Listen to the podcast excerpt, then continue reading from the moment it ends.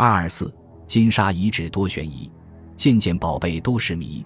金沙遗址位于成都市西郊苏坡乡金沙村。二零零一年二月八日傍晚，成都市公安局幺幺零指挥中心的警察接到电话，报警的是当地村民，声称挖出了宝贝，而现场在成都市的西郊青羊区苏坡乡金沙村一队，是成都房地产开发总公司投资建造的蜀峰花园大道工地。当时施工人员正在开挖自来水管道，铲到三米深时，破土而出的竟是半根白色的骨头。他们感到非常疑惑，随后在土坑里又发现了几件玉器。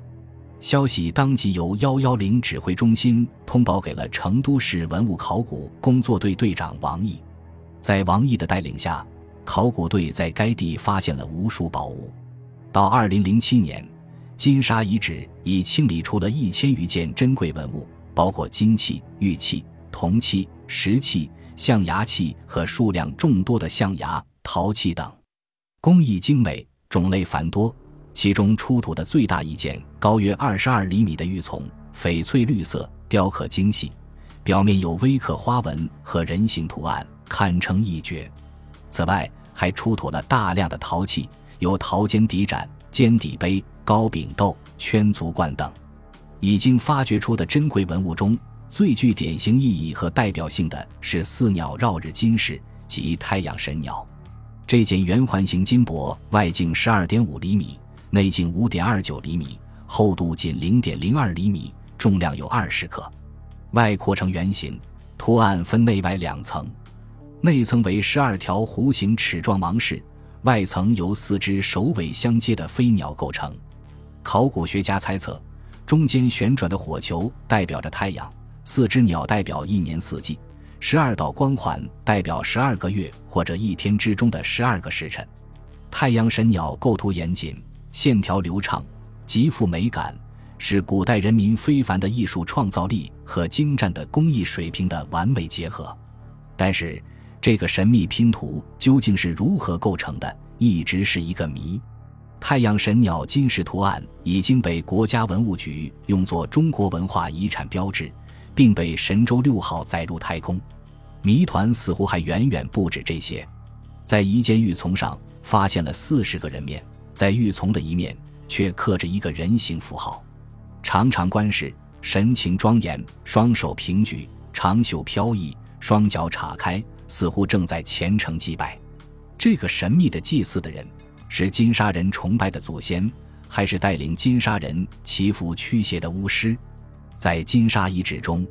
考古学家发现了大批象牙。生物学上，亚洲象仅雄象有象牙，每头雄象两根；非洲象则雌雄都产象牙。如此说来，金沙遗址出土的一千多根象牙来自亚洲象。另外，象牙的尺寸也令人百思不得其解。目前金沙出土的象牙大部分长一点六厘米左右，最长的竟然达到了一点八五米。而即使是目前最大的非洲象，象牙的长度也只是其二十三。究竟是多大的象才能有这么大的牙呢？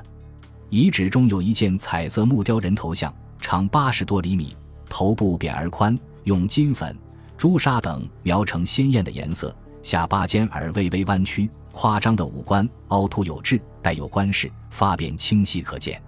这尊木雕和三星堆出土的青铜人像颇有几分神似。彩色木雕是谁？金沙时代的人们用什么办法让木雕人在地下历经三千年而不朽？谜团接踵而来。